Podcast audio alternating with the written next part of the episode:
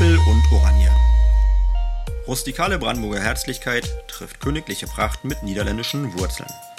Oranienburg gilt als das nördliche Tor zwischen Berlin und der Mark Brandenburg.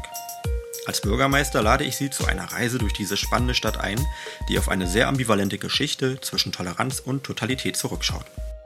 Wir blicken aber nicht nur in die Vergangenheit, sondern auch nach vorn und sowieso über den Tellerrand hinaus. An dieser Stelle möchte ich Ihnen Persönlichkeiten vorstellen und mich mit Ihnen zu aktuellen Themen austauschen.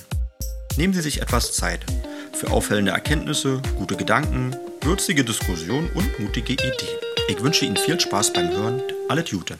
Ihr Alex Lesicke. Herzlich willkommen zu Appel und Oranje. Ich begrüße Sie zu einem guten Gespräch mit Heino Borchardt. Heino Borchardt ist Sprengmeister und dienstältester Truppführer in der Sonderordnungsbehörde Oranienburg sowie im gesamten Kampfmittelbeseitigungsdienst KMBD. Damit ist er Spezialist für das Oranienburger Schicksalsproblem, die umfassende Neutralisierung der Bombenlast. Die Mitarbeiter des KMBD gehören zu den angesehensten Menschen in Oranienburg und werden oft sogar als Helden bezeichnet, weil sie tatsächlich ihr eigenes Leben riskieren, um uns alle von einer stillen, aber tödlichen Gefahr zu befreien. Auch wenn die Oranienburgerinnen und Oranienburger eine gewisse Gelassenheit hinsichtlich der Bombenlast entwickelt haben, muss jeder sich hier bewusst sein, dass es keine Alternative zur schnellstmöglichen Bergung und Neutralisierung aller Bomben gibt. Warum eigentlich? Warum ist das Generationen nach Kriegsende überhaupt noch ein Problem? Und wo stehen wir heute? Verbunden mit tiefster Dankbarkeit und Achtung für die Mitarbeiter des KMBD begrüße ich stellvertretend Heino Borchardt. Für mich gehört er zu den Persönlichkeiten unserer Stadt. Danke, Heino Borchardt. Ich freue mich auf unser Gespräch. Sehr schönen guten Tag, Herr Lesecke. Herr Borchardt. Traditionell habe ich ein paar Eingangsfragen mitgebracht und ich hoffe, Sie haben gute Antworten. Ähm, ja, die, die erste Frage ist ja eigentlich schon fast ein bisschen ja, also die hilft uns. Also ich bin gespannt auf die Antwort. Ihre Wirkungsstätte in Oranienburg. Kann man das eingrenzen? Ja, territorial gesehen ist es Oranienburg und die dazugehörigen Ortsteile Lenitz, Schmachtenhagen, Wensickendorf, Friedrichsthal, Malz. Habe ich irgendjemand vergessen? Sachsenhausen natürlich ja. auch dazu, ja.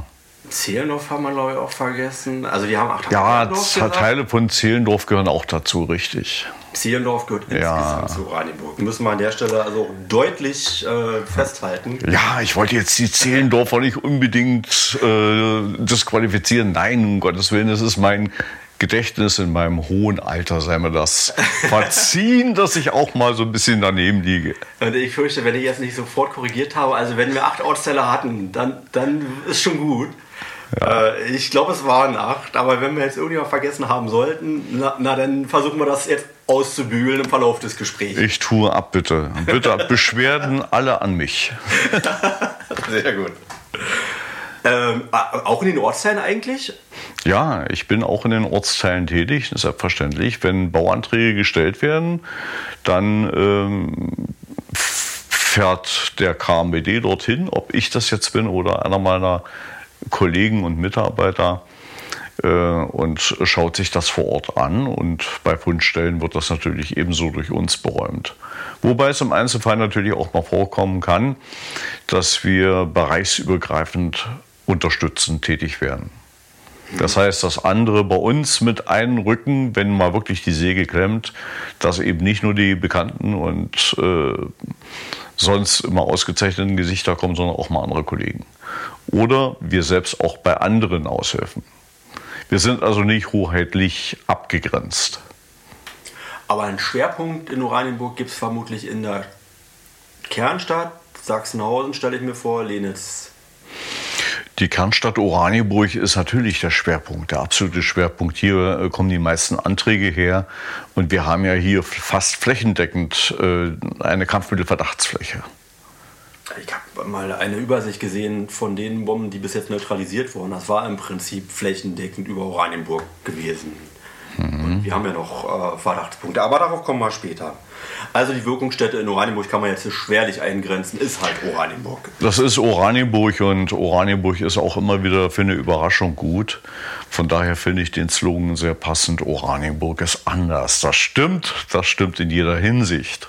Ja darüber kann man auch super streiten. Also Wir wollen jetzt hier nicht zu sehr ins Detail gehen. werden, ja. genau. Ja, also, aber dieser, dieser Slogan alleine hätte schon eine ganze Folge Richtig, verdient. genau. Ja, aber äh, ja, definitiv. Oranienburg ist anders. Wer möchte das bestreiten? Genau. Ähm, wenn Sie Oranienburg so gut kennen, was Sie zweifelsohne tun, haben Sie auch einen Lieblingsort in Oranienburg? Naja, es gibt verschiedene äh, sehr schöne Bereiche in der Innenstadt. Das Rußberg gehört nun nicht unbedingt dazu, aber ich denke mal, am Oranienburger Kanal entlang zu wandern oder mit dem Fahrrad, das hat was. Das hat was zu jeder Jahreszeit. Der Oranienburger Kanal hat eigentlich zu allen Jahreszeiten etwas ganz Besonderes. Ob da im, im Herbst oder im zeitigen Frühjahr der Nebel drüber liegt, in den frühen Morgenstunden zum Beispiel, oder sich das Laub bunt färbt, das ist einfach nur Ruhe und Stille dort. Es ist schön. Ich liebe die Natur sehr. Also gerade, wir haben jetzt den 31.05.2022 heute. Und gerade jetzt ist mindestens eine Ecke am Oranienburger Kanal, Kanal aber gar nicht so ruhig gewesen. Und ich glaube, der KMBD hat auch was damit zu tun. Ja, sicherlich. Natürlich gibt es äh, hin und wieder auch mal äh, Störungen des Gesamtbildes hinten an der Friedrichshainer Schleuse, ich weiß. Aber auch das wird irgendwann vorübergehen. Und immerhin ist es ja eine Sache, wo der KMBD dafür sorgt, dass die Oranienburger, also einschließlich meiner Person, dort irgendwann wieder in Ruhe und ohne Gefahren spazieren gehen können. Zweifelsohne, ja. Genau. Zweifelsohne, auch wenn Wir das müssen uns jetzt. das noch ein bisschen genauer besprechen, den, den Punkt.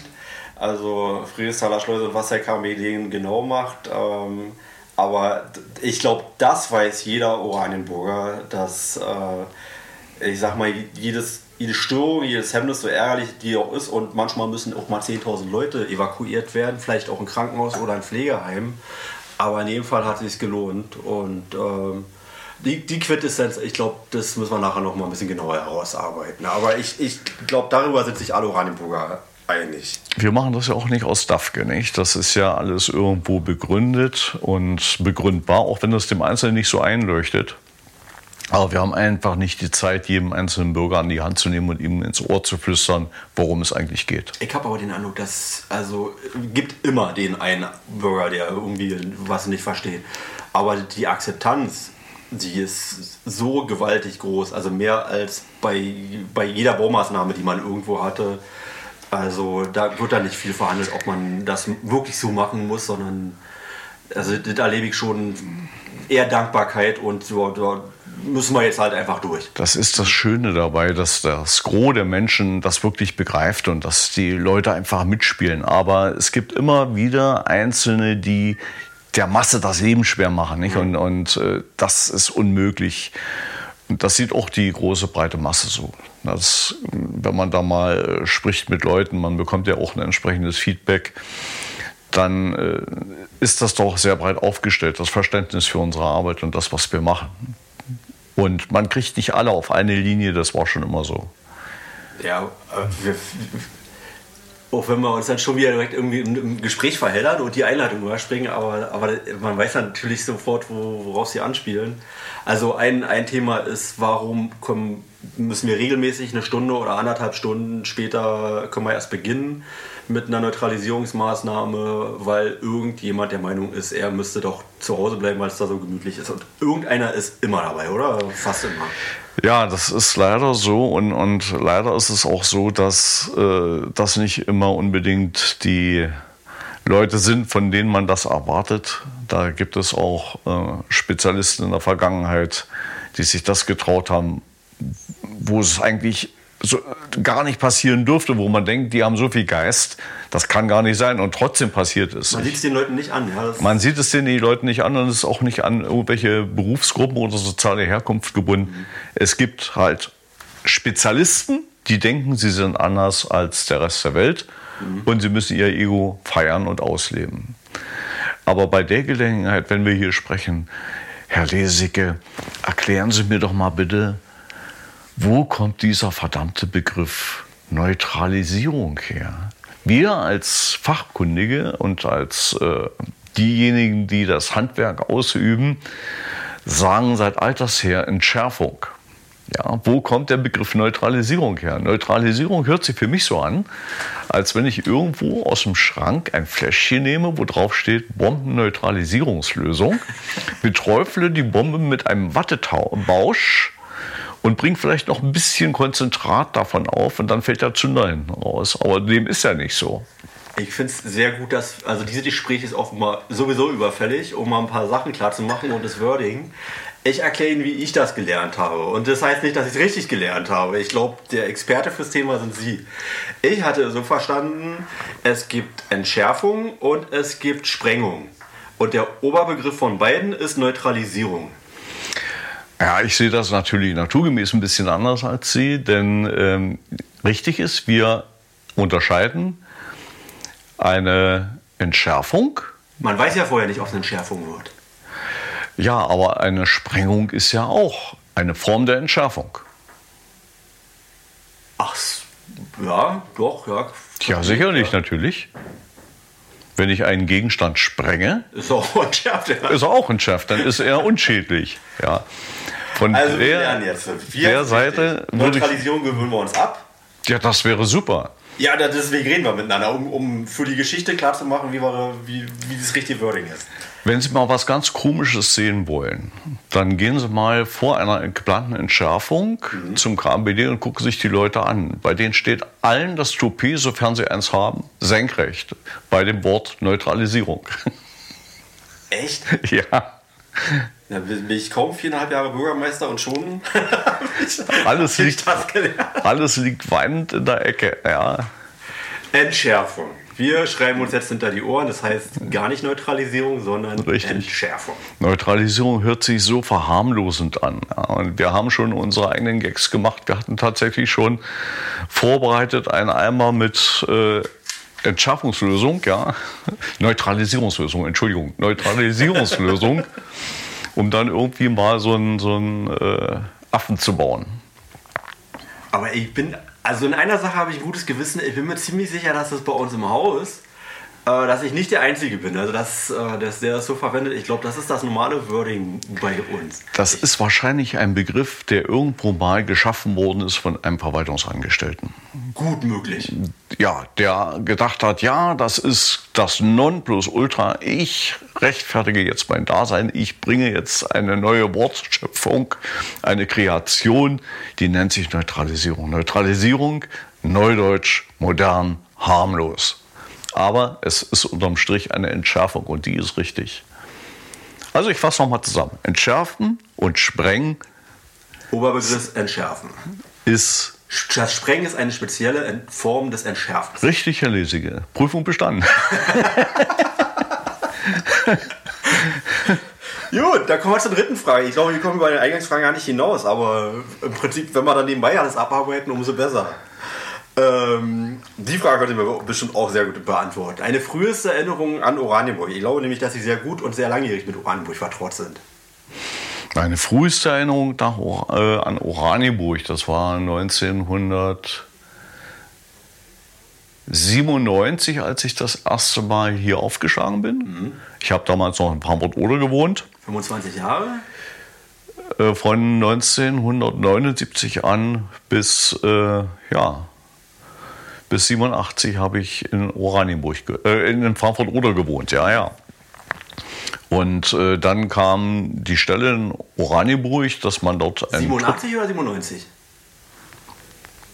Nee, erst muss ich überlegen. 97. 97. Hm? 97, ja, 97. Habe ich gesagt 87? Zwischendurch. Hm? Naja, zehn Jahre. Das macht ja nichts. Nein, nein. 97 ist richtig. Ich habe also äh, dann nach meinen Wohnort verlegt, nach Oranienburg und bin dann hier das erste Mal hergefahren und fand das hier sehr gemütlich. So ein bisschen ländlich, ein bisschen was anderes als Frankfurt oder. Die Leute fand ich irgendwie entspannter. Finde ich sie auch heute noch und äh, ja, es gefällt mir hier mittlerweile recht gut. Das ist ein interessantes Kompliment. Entspannter als in Frankfurt oder. Ja, es ist, ist wirklich so. Ja? Da ist, hier ist nicht so viel äh, Stress drin, als wenn man meinetwegen in so einer Stadt wie Frankfurt oder wohnt. Woran das jetzt liegt, kann ich Ihnen gar nicht mal sagen. Aber die Leute sind hier irgendwie entspannter, doch. Das ist, ein, das ist ein sehr schönes Kompliment an die Oranienburg. Ja, das Ob fängt- die Oranienburg sich selber so reflektieren will, weiß ich gar nicht, weil letztendlich sieht man ja immer irgendwo, wo es hakt gerade. Was mir schon mal aufgefallen ist, dass in Oranienburg damals, das ist natürlich bis heute, aber damals ist mir das besonders aufgefallen, dass sehr viele Radfahrer unterwegs sind. Das ist auch schön, wenn Ihnen das aufgefallen ist. Ja, und das ähm, habe ich mir in Frankfurt oder nicht so richtig getraut, mit dem Fahrrad durch die Gegend zu fahren. Ich hatte damals, muss ich ehrlich gesagt, auch kein Fahrrad. Aber äh, mittlerweile habe ich mir eins zugelegt. Das war übrigens eine meiner ersten Anschaffungen hier in Oranienburg, ein Fahrrad. Wobei ich kein eingefleischter Fahrradfahrer bin, aber ich nutze es in der Freizeit doch. Aber wenn es Hin und wieder geklappt mal. hat, ist es wunderbar, weil der Ehrgeiz, den hat die Stadt schon, schon auch gehabt. Und also wir können auch da deutlich besser werden. Ne? Die Latte kann man immer noch nach oben legen. Ja. Aber das ist schon wirklich ein, ein Thema der Stadt. Also soll gerne ein Markenkern sein. Und wenn das, wenn das funktioniert hat, ein, also jemand, der gar nicht passionierter Fahrradfahrer ist, zum Fahrradfahrer zu machen, Naja, wie gesagt, das ist wie mit allen Dingen. Wo viel Fahrradfahrer sind, muss man natürlich auch mal drauf gucken, dass die Herrschaften, die da auf zwei Rädern unterwegs sind, sich an die Regeln halten. Ja, da ich aber auch Autofahrer bin, weiß ich ganz genau, beide Brillen. bei manchen Fahrradfahrern um Gottes Willen. Ja, also Geht Verkehrs aber auch in beide Richtungen. Ne? ja, es gibt auch unter den Autofahrern Raudis, selbstredend, ja. Und das erlebt man dann wiederum als Fahrradfahrer, wenn man am Kreisverkehr fast vom Rad geholt wird. Übrigens, kleine Randnotiz, heute ist der Tag, an dem der Kreisverkehr Pisale feierlich eingeweiht wurde. Na, Wieder endlich. Wurde. Ja, wir haben lange drauf gewartet. Ja. War in der Zeit, ne? also das war eine planmäßige ähm, ja, äh, Bauarbeit gewesen. Ja, noch länger geht immer, aber wir haben es ja in einer überschaubaren Zeit hinbekommen. Sie als Stadt. Ich als Stadt, genau. Okay, Hier, ich habe noch einen kleinen Blog, also den lokalpatriotischen Werbeblock äh, nenne ich das. Also ein Tipp, worauf man, vielleicht- was es mal verdient hätte, worauf man mal aufmerksam gemacht haben könnte. Das kann ein Restaurant, ein Geschäft, ein Ereignis, ein Verein sein. Irgendwas, was äh, eine bessere Würdigung bekommen könnte. Ja, was ich eigentlich persönlich so ein bisschen bedauere, ist, dass äh, die Gaststätte am Lenitzsee hinten zugemacht hat. Wie hieß denn das? Hotelpension. Das Waldhaus, dass das nicht mehr existiert. Das äh, tut mir richtig ein bisschen leid, denn das war eigentlich ganz ordentlich. Dort hinten, die hatten eine relativ gute Küche und, und die Anlage selbst war auch sehr schön. Es gibt natürlich in Oranienburg sehr gute Restaurants. Nehmen wir bloß mal die Luise, die äh, man mit Fug und Recht als eins der führenden Restaurants bezeichnen kann. Der Zang in Oranienburg Süd ist auch nicht schlecht, aber auch die Thüringer Rostbratbude an der Pflanz, am Pflanzenkölle ist Na, sehr, sehr gut. ja Ja, ja, aber trotzdem. Also ich sag mal, für eine Thüringer Rostbratwurst kann man das mal durchgehen lassen. Ne? Und ich liebe Thüringer Rostbratwurst überall. Ja, warum gibt es hier keine Thüringer Rostbratwurst in Oranienburg? Ja, das, das muss man mal kritisch auswerten. Ich Das- weiß übrigens, dass meine Mama speziell also gerne zu Pflanzenkölle fährt, um eine Rostbratwurst zu essen. Genau. Äh, Ja, ja, ja, ja, ja. Ja, insofern lassen wir das durchgehen. Gut. Aber ich muss das jetzt hier abwürgen, weil nicht, dass wir dann vielleicht sogar noch, also Gott bewahre oder sowas. Nein, um Gottes Willen. Äh, haben Sie eine Regel Nummer eins? Also das würde mich aber Ihnen ganz besonders interessieren. Ein Lebensmotto. Was, was ist das Lebensmotto eines Menschen, der sich mit äh, Bombenentschärfung auseinandersetzt? Oh Gott, da erwischen Sie mich jetzt ziemlich kalt, weil ein Lebensmotto, Lebensmotto, Lebensmotto, ja, Lebensmotto. Leben und leben lassen, würde ich vielleicht sagen. Wundert mich übrigens gar nicht, dass sie ja nicht so dieses eine Motto haben, weil meine Erfahrung ist, äh, dass, also ich glaube, um ihren Job zu machen, also die, die ich kennengelernt habe, man, man muss ein gewisser Menschenschlag sein. Und ähm, die Kampfmittelentschärfer, die ich äh, kennengelernt habe, ich glaube, es wird, sind eher Leute, die nicht so zum Prosa neigen, sondern das sind eher so nüchterne Ingenieure, so, so kommt es mir ein bisschen vor. Oder Ja und nein. weil es gibt äh, Leute, die nicht so belastbar sind. Ja. Und es gibt Leute, die sind eben etwas mehr belastbar. Das ist wie bei jedem Menschen. Das ist wie zum Beispiel mit dem Schmerzempfinden. Der eine empfindet schon einen leichten Pieks als Schmerz und fängt an zu weinen und der andere, der kann schon mal richtig derb was ab. Also es gibt da keinen, keinen besonderen Menschenschlag, will ich sagen, der jetzt darauf geeicht ist, besonders unempfindlich gegen zum Beispiel Angst zu sein. Angst ist lebenserhaltend. In jedem Fall. Auch gerade in diesem Beruf.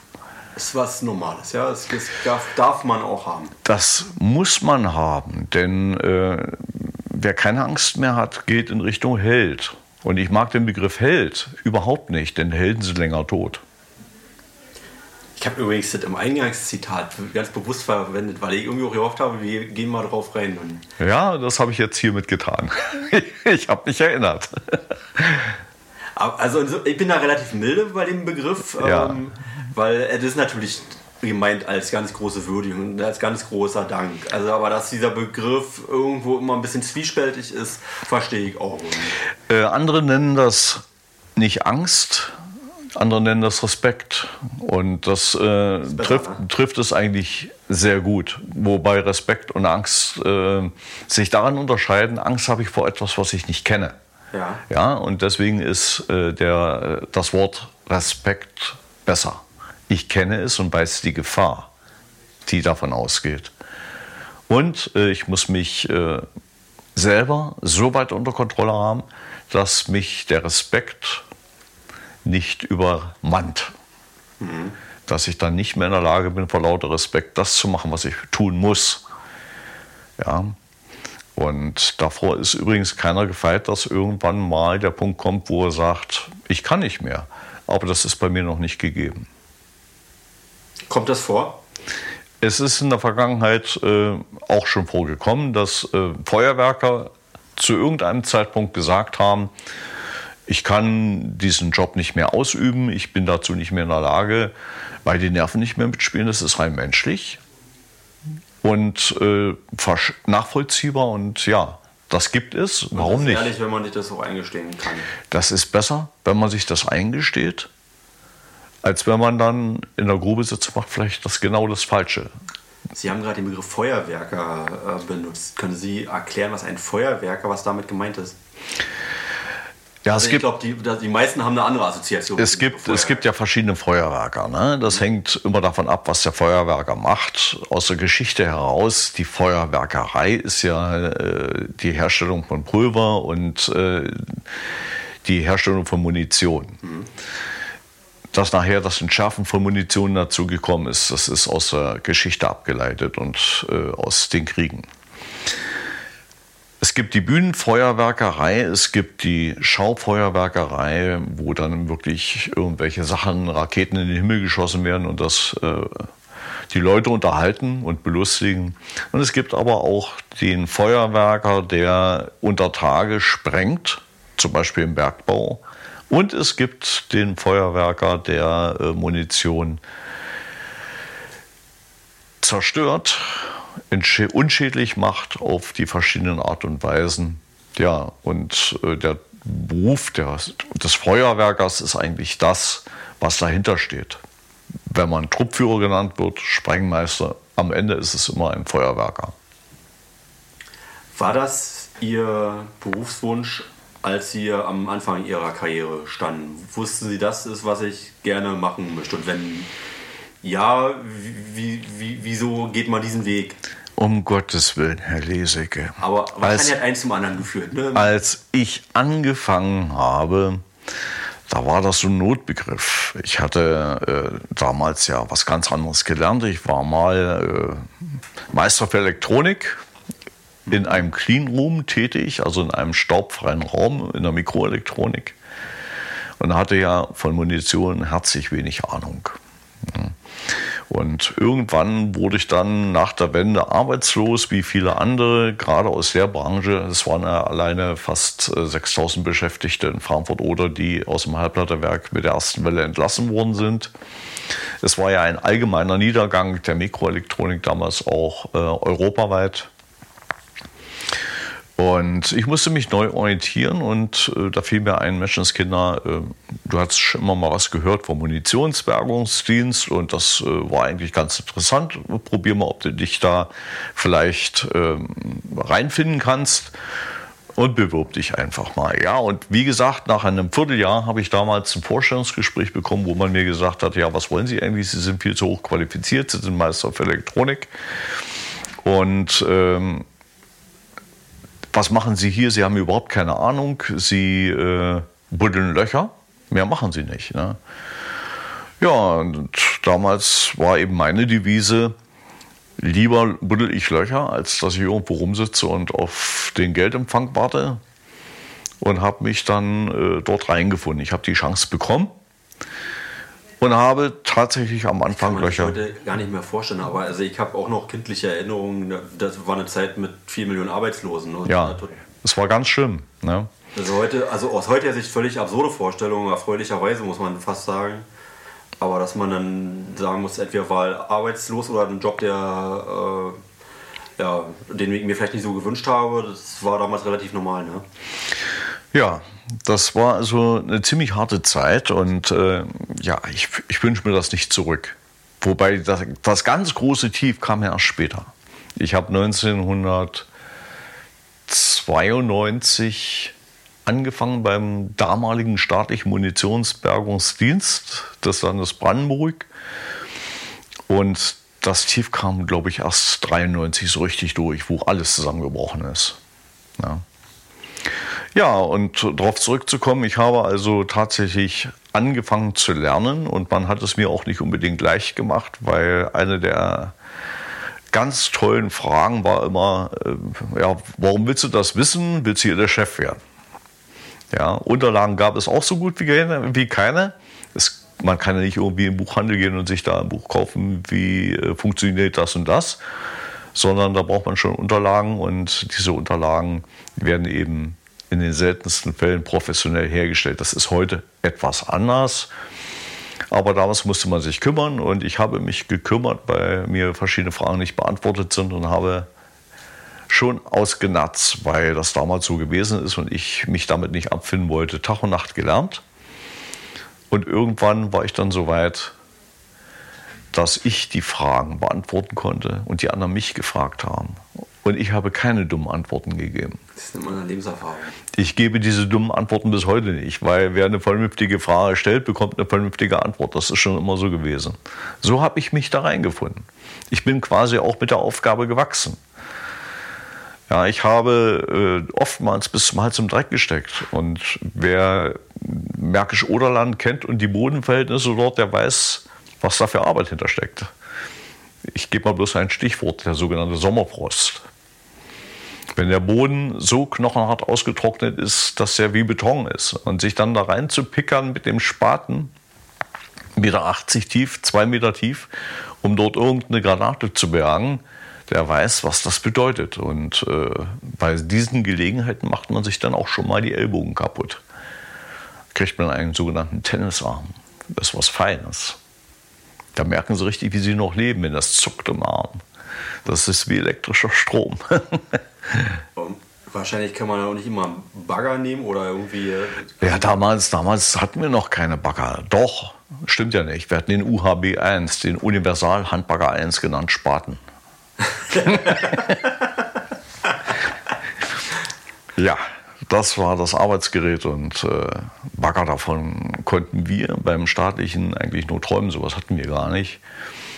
Heute. Die waren auf völlig anderem Niveau auch, ja? Also ja, na, selbstverständlich. Da schon eine Hightech irgendwie vor. Nein, das war, war damals alles sehr einfach gestrickt. Wir hatten zwar schon moderne Suchgeräte, aber so richtig Technik, das kam erst im Laufe der Zeit. Ja. Da hinken wir auch den privaten Unternehmen mächtig hinterher und haben uns auch der privaten Unternehmen bedient. Hm. Wenn wir jetzt Hilfestellung brauchten, wurde eben ein privates Unternehmen herangezogen weil die über die entsprechende Technik verfügen. Das machen wir teilweise auch heute noch. Es ist ja auch legitim. Die bekommen das bezahlt und, und dann ist das alles rechtens. Mal so eine kleine Randnotiz oder ähm, kleine, kleine Schleife. Also wenn man heute von Kampfmittelentschärfung, ähm, also das als Oberbegriff nimmt, dann ist ja nicht nur der KMBD präsent in Oranienburg, sondern auch eine ganze Reihe von privaten Firmen. Können Sie mal kurz erklären, wo da das Zusammenspiel ist? Also was machen private Firmen? Ich vermute nicht, äh, oder ich weiß, dass sie nicht entschärfen, sondern das macht der KMBD. Aber was machen die dann? Also wir müssen unterscheiden zwischen dem Kampfmittelbeseitigungsdienst beim Zentraldienst der Polizei, hm. was ja äh, auf der einen Seite steht, und die privaten Kampfmittelbeseitigungsfirmen mit den unterschiedlichen Namen arbeiten im Regelfall in einem Rahmenvertrag, den der KMBD mit diesen Firmen dann abgeschlossen hat. Das heißt, die Rahmenvertragsfirmen bekommen dann Aufträge über den KMBD zur Absuche von bestimmten Sachen. Und das wiederum basiert auf der Annahme oder dem, dem Grundsatz, erstens, dass jeder Bürger des Landes natürlich das Recht hat, einen Antrag zu stellen auf Absuche seines Grundstückes, unabhängig von einer Bauabsicht. Und dann kann er entweder warten, bis diese Landesaufträge erteilt werden, bei Vorlage der entsprechenden Voraussetzungen, oder aber er bedient sich der Möglichkeit, das selbst zu finanzieren. Also diese Möglichkeit gibt es dann auch. Das läuft dann nicht eben als Landesauftrag, sondern als eine Art Eigenfinanzierung. Aber wir üben darüber trotzdem die Fachaufsicht man aus. Entweder priorisiert man sich ein, aber gerade wenn es irgendwelche Unternehmen sind, die haben natürlich jetzt eine Bauabsicht und dann wird gesagt, also du bist jetzt nicht der, der wichtigste Ort auf unserer Prioritätenliste. Das ist ja auch alles ordentlich geordnet, weil man muss dann nach Gefahrenlage, glaube ich, ein bisschen sortieren. Nach Gefahrenlage wird grundsätzlich sortiert, ja. ja weil es gibt die, die höchste Gefahrenlage und es gibt die niedrigste Gefahrenlage, ganz naturgemäß. Und wenn jemand aus einer nicht nicht allerhöchsten Gefahrenlage sagt, ich möchte aber trotzdem das jetzt äh, eine Kampfmittelfreigabe, dann finanziert er eben doch selbst. Und das ist ein Konflikt. Die Möglichkeit hat er, ja. Genau. Die aber Möglichkeit Konflikt, hat er. Die kennen andere Städte so nicht. Ja, in den anderen Städten muss ich sagen, ist auch die Notwendigkeit einer systematischen Absuche nicht so gegeben. Wir haben hier eine ganz besondere Situation in Oranienburg durch diese Geschichte mit den Langzeitzündern. Die ist weltweit einmalig.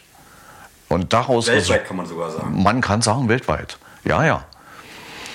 Mir ist kein anderer Ort auf dieser Welt bekannt, wo so massiv Langzeitzünder zum Einsatz gebracht worden sind. Also schon alleine das Thema systematische Kampfmittelsuche. Wenn, das hört man übrigens auch in Berlin, wenn so, so eine Kritik, die ich öfter mal bekomme, wenn in Berlin eine Bombe gef gefunden wird, dann wird die sofort entschärft. Und in Oranienburg dauert es immer so lange. wir werden gleich erklären, wo der, der, der kleine, aber feine Unterschied ist. Ne? Aber ähm, da, da, muss man eben dann auch äh, wissen, dass in Oranienburg ist eine systematische Kampfmittelsuche und die funktioniert eben völlig anders und Richtig. kommt anderen Ergebnissen. Aber ich merke, weil wir kommen vom einen zu dem anderen, wir wollten eigentlich erstmal noch mal Ihren Lebenslauf kurz vorstellen. Also wie sind Sie nach Oranienburg gekommen? Ja, ich habe mich damals beworben, nachdem bekannt geworden ist, dass in Oranienburg noch eine weitere Truppführerstelle benötigt wird, habe ich mich beworben als Truppführer für Oranienburg. Ich hatte damals natürlich schon die Prüfung zum Truppführer absolviert. Das Bombenentschärfen und das Sprengen kam dann später noch dazu.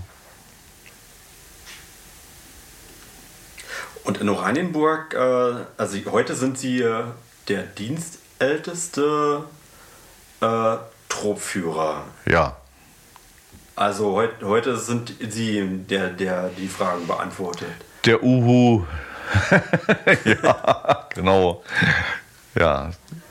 Und ich äh, habe mir zur Aufgabe gestellt, beziehungsweise mir ist auch die, äh, die Aufgabe übergeben worden, die jüngeren Kollegen äh, unterstützend zu begleiten auf ihrem Weg in die das Flügge werden, sage ich mal, als Feuerwerker. Na, wir haben ja gerade schon ein bisschen angeschnitten, es hat sich ja auch viel verändert jetzt in Oranienburg. Also ich weiß nicht, ob es vor der Wende schon systematische Kampfmittelsuche gab. Ich glaube nicht. Ich glaube, das ist Nein, das gekommen. kam erst später. Ich glaube, ja. also Ende der 90er Jahre kam das, glaube ich. Also haben Sie nicht nur, äh, also begleiten Sie nicht nur junge äh, Kollegen, sondern diese Sonderstellung, die Oranienburg ja zunehmend bekommen hat.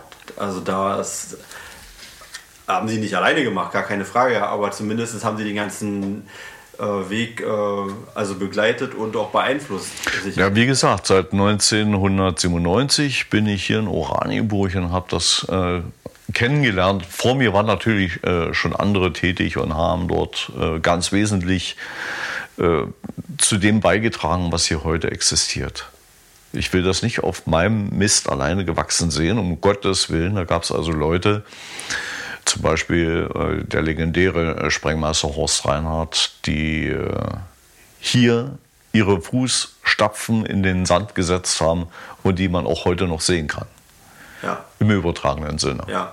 ja.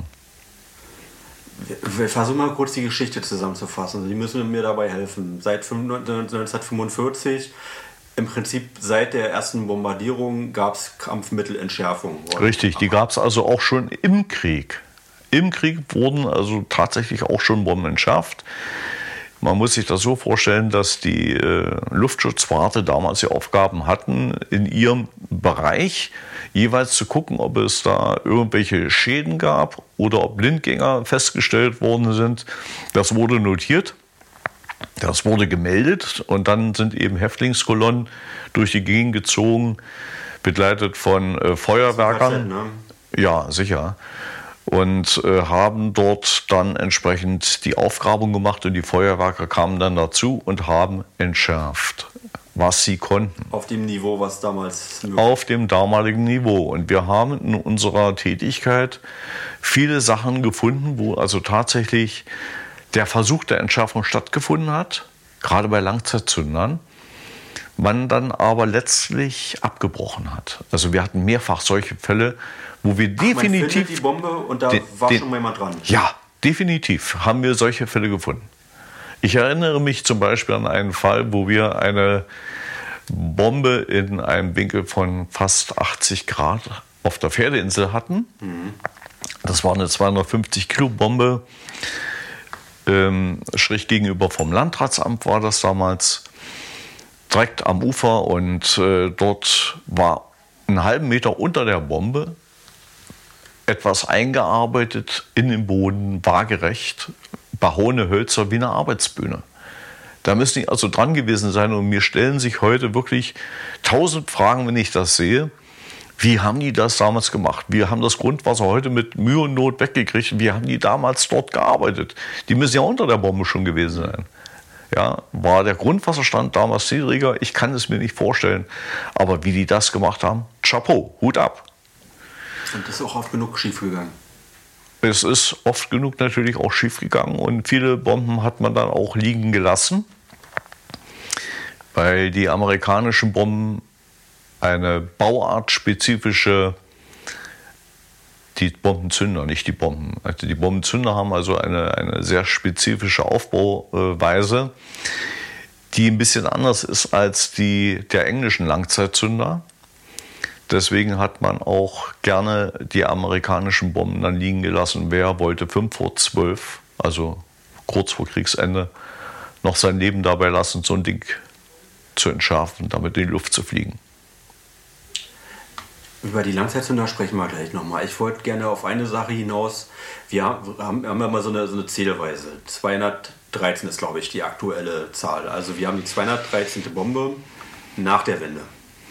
Also ich gehe davon aus, dass irgendwann zur Wende äh, da eine Erfassung stattgefunden hat, also eine Liste begonnen ist, die wir quasi fortführen. Ja. Aber das heißt ja nicht, dass erst mit der Zahl 1 die erste Bombe entschärft wurde. Gottes Willen. Also ich habe mal sowas gehört, dass wir in DDR, zu DDR-Zeiten etwa 200 Bomben auch entschärft wurden. Und äh, während und nach dem Krieg ist es wahrscheinlich nicht wirklich äh, zu ermitteln, wie viele Bomben das ist, eine, das ist eine Frage, die ist rein spekulativ. Also es wurde ja zu DDR-Zeiten, wir wissen das alle, die mal in der DDR gelebt haben, es wurde ja irgendwo immer etwas so ein bisschen beschönigt. Mhm. Hochgerechnet, schön gerechnet, was zu Kriegszeiten passiert ist, das entzieht sich jeder Kenntnis. Der Lindenring Oranienburg galt zum Beispiel durch Ministerratsbeschluss für bombenfrei. Dann haben wir aber vor ein paar Jahren noch mal im Lindenring das nachgegrast. War ja Schwerpunkt nach der Wende. Richtig, richtig. Das war ja das ehemalige Auergelände. Mhm. Ja, das zählte ja dazu. Und dann haben wir nach der Wende, wie gesagt, dort nochmal nachgegrast und haben dort mindestens äh, vier, fünf Bomben rausgeholt. Soweit dazu. Und leider geben die Aufzeichnungen, die damals über das Auerbetriebsgelände gemacht worden sind, zwar eine Zahl der aufgefundenen Bomben wieder. Es ist auch eine Zahl genannt von Bombenentschärfungen, aber die stehen in keinerlei Verhältnis zueinander. Das Einzige, was ich mir vorstellen kann, dass die als Entschärfung nur die Langzeitzünder gewertet haben. Ja, also das ist eine sehr, sehr fragwürdige Zahl. Die ist sehr hoch. Die Höhe ist durchaus möglich, aber die Zahl der Bombenentschärfungen, die anhand dieser hohen Zahl stattgefunden haben soll, ist verschwindend gering. Also was wir sicher wissen, ist die Entschärfungen nach der Wende. Die sind dokumentiert. Die sind sehr gut dokumentiert, ja. Genau, und deswegen zählen wir auch in der Weise. Und voraussichtlich kommen mindestens zwei äh, Entschärfungen noch in diesem Jahr hinzu. Ja, da warten wir mal ab. Ich denke mal, dass das wird. Ja, also und in dem Moment, also wir veröffentlichen ja vier bis sechs Wochen nach unserem Gespräch. Also was sich bis da noch alles verändern kann, da kann sich noch viel verändern. Aber es, es gibt auf jeden Fall schon einen Plan, in dem wir uns langhangeln wollen. Und wir sind aber noch nicht ganz fertig mit der Suche an der Friedenthaler Schleuse. Mhm. Da kann also noch was hinzukommen. Ja. Also das und das Nebenbemerkung führt eben dazu, dass die Friedenthaler Schleuse, kann man ganz sicher sagen, nicht planmäßig fertig wird, weil das Thema hat Vorrang. Ja, das ist aber abzusehen. Wenn man sich das Luftbild angeschaut hat, dann weiß man, was dort los war ja. im Krieg. Ja. ja. Das warum, war, warum eigentlich? Kann man das eigentlich sagen? Warum das jetzt so ein interessanter Ort gewesen das, Das kann ich Ihnen nicht beantworten. Es gibt da äh, verschiedene Hypothesen dazu. Wenn man sich die Umgebung anguckt, einmal die Schleuse selbst ist ja äh, strategisch wichtig. Die ist ja ein Verbindungskreuz zwischen zwei unterschiedlichen Wasserläufen. Aber die hat ja den Krieg überstanden, ne? Die Schleuse hat den Krieg beschädigt überstanden, ja. Und äh, dann gab es ja da auch noch das Schloss Friedrichsthal, Fried, nee, Friedensthal in der Nähe. Hm? Frieden, Friedenthal in der Nähe. Und äh, da waren ja auch einige Sachen, die im Krieg eine Rolle gespielt haben. Mhm. Das ist heute nicht mehr so bekannt. Ich sage mal bloß äh, das Stichwort Fälscherwerkstatt, was dort irgendwie eine Rolle gespielt hat. Mhm. Und ich könnte mir vorstellen, dass die Amerikaner bei ihren Luftangriffen vielleicht nicht genau gewusst haben, was dort gemacht wird, aber dass die einen Hinweis darauf hatten, dass da was Wichtiges sein muss und dass sie deswegen einfach gesagt haben, wir machen das mit platt. Mhm. Ich äh, würd, vielleicht können wir erstmal ein bisschen versuchen, ein paar Begriffe zu erklären. Also, ja. was ist ein chemischer Langzeitzünder? Was ist das Besondere daran? Es, man muss äh, unterscheiden zwischen den verschiedenen Zündertypen, ihrer Funktionsweise.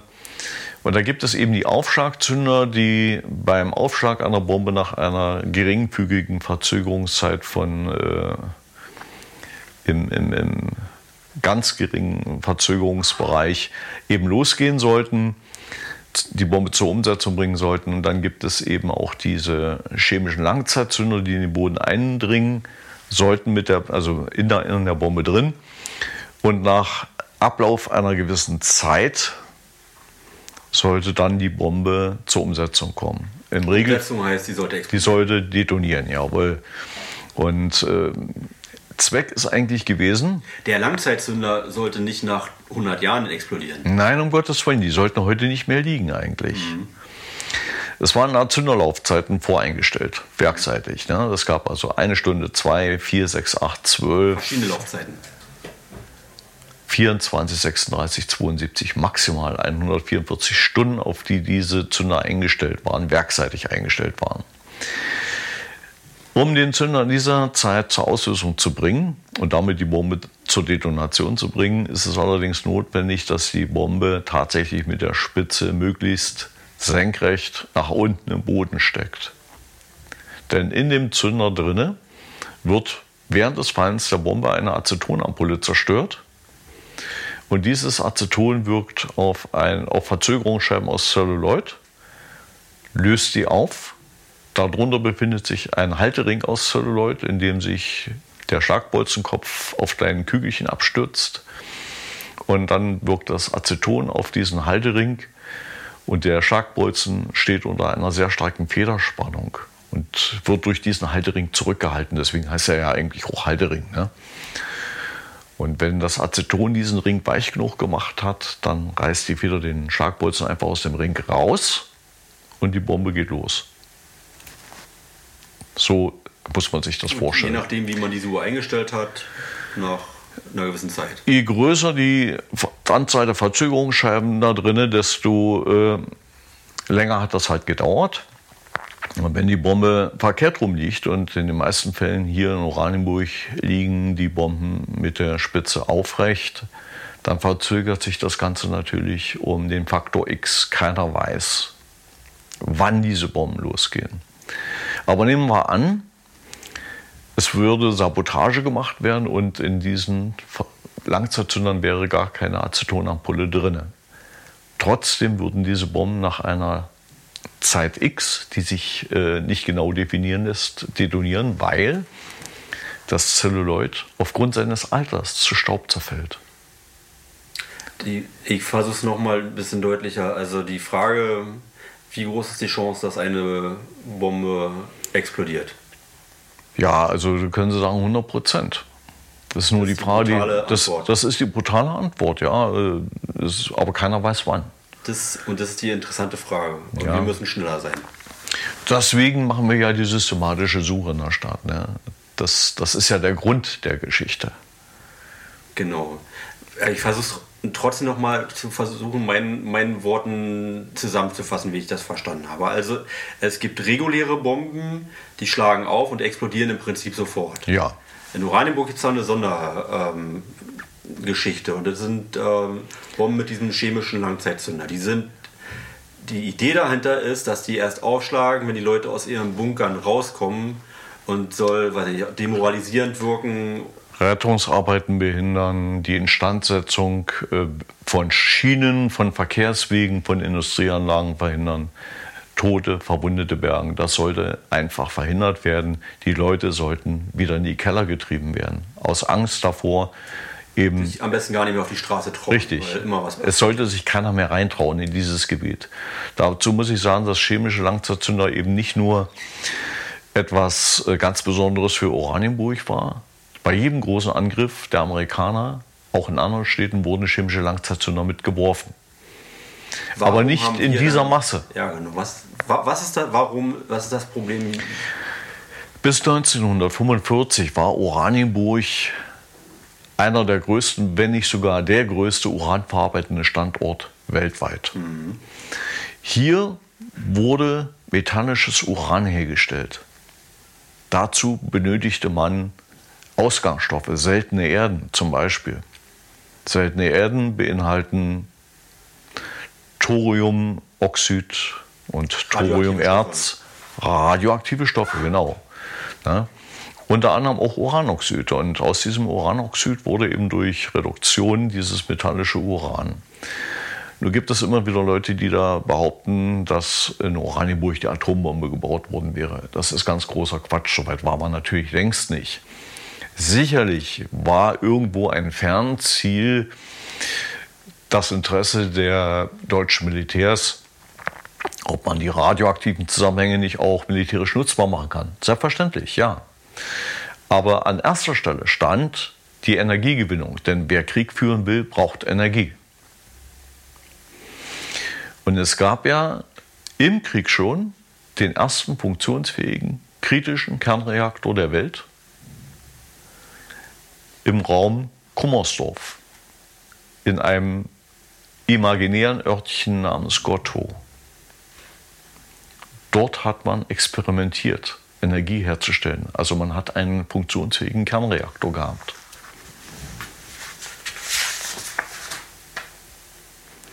Von der Energie, die von der Radioaktivität ausgeht, wusste man eigentlich nur, es gibt diese Energie und man versucht diese Energie zu bändigen. Und das war ein großes Problem, so eine, so eine Kernreaktion zu steuern. Das ist bis heute. Eben, eben, eben. Und wie wenig man eigentlich wusste, Und wie weit man von einer Atombombe weg war, zeigt eigentlich der Umstand, dass damals so eine Art Konsumgut hergestellt worden ist in den damaligen Auerwerken, nämlich eine Zahnpaste namens Doramat. Und diese Doramat-Zahncreme, die war radioaktiv. Für ein strahlend weißes Lächeln, so hieß es tatsächlich in der Werbung. Und die Radioaktivität massiert ihr Zahnfleisch und tötet die Keime ab, dass einem vielleicht nach einem Jahr Gebrauch der Kopf mit abfällt. Das wussten die damals nicht. Ja. Also die waren meilenweit weg von der Atombombe.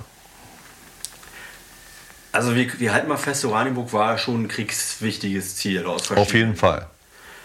Aber ich glaube, es kam noch ein zweiter Umstand hinzu, warum. Also es, es sind sehr viele chemische Langzimtzünder runtergefallen. Die Amerikaner, die wussten natürlich ganz genau, die konnten das abschätzen, dass die Russen als erste hier sein werden. Und die äh, wussten auch ganz genau, genauso wie die Russen das selber auch wussten, dass die Deutschen die Nase auf dem Gebiet der Kernforschung mehr als 10 cm vorne hatten.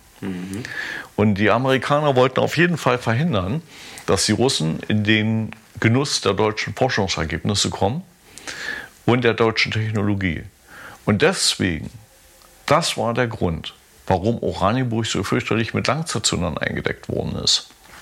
Es sollte sich keiner in diese Trümmerwüste mehr reintrauen, um irgendetwas herauszuschaffen. Das war der Grund.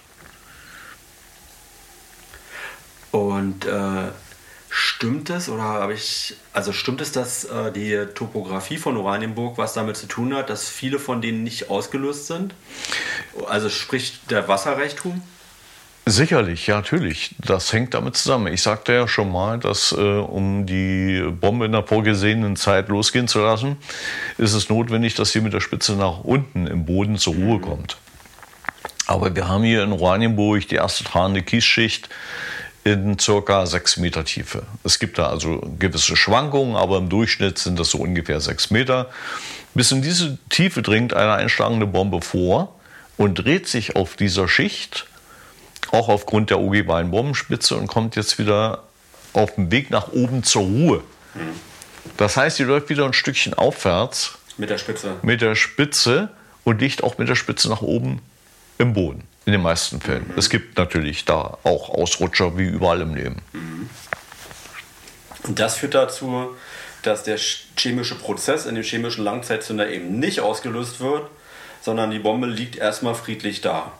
Das Aceton liegt ja entgegen seiner Bestimmungsrichtung. Das Aceton soll ja Richtung Spitze fließen. Wenn die Spitze oben ist, kann das Aceton da nicht hinfließen. Jetzt wirken nur noch die Dämpfe des Acetons mhm. und natürlich auch der Umstand, dass das Zelluloid allmählich altert und dadurch zu Staub zerfällt, auch ohne die, das Zutun. Statt. Äh, eine Korrosion, ja, im weiteren Sinne ist es am Ende auch eine Korrosion, ein Zerfall. Ein Zerfall. Ein Zerfall. Und deswegen kann man ganz sicher sein, jede explodiert irgendwann. Wenn der Zünder nicht schon ausgelöst hat, ist die Wahrscheinlichkeit, äh, würde ich sagen, bei 100 Prozent, dass es irgendwann mal dazu kommt. Ja, und das macht die Einmaligkeit in Oranienburg aus. Deswegen gibt es nur in Oranienburg eine sogenannte systematische Kampfmittelsuche.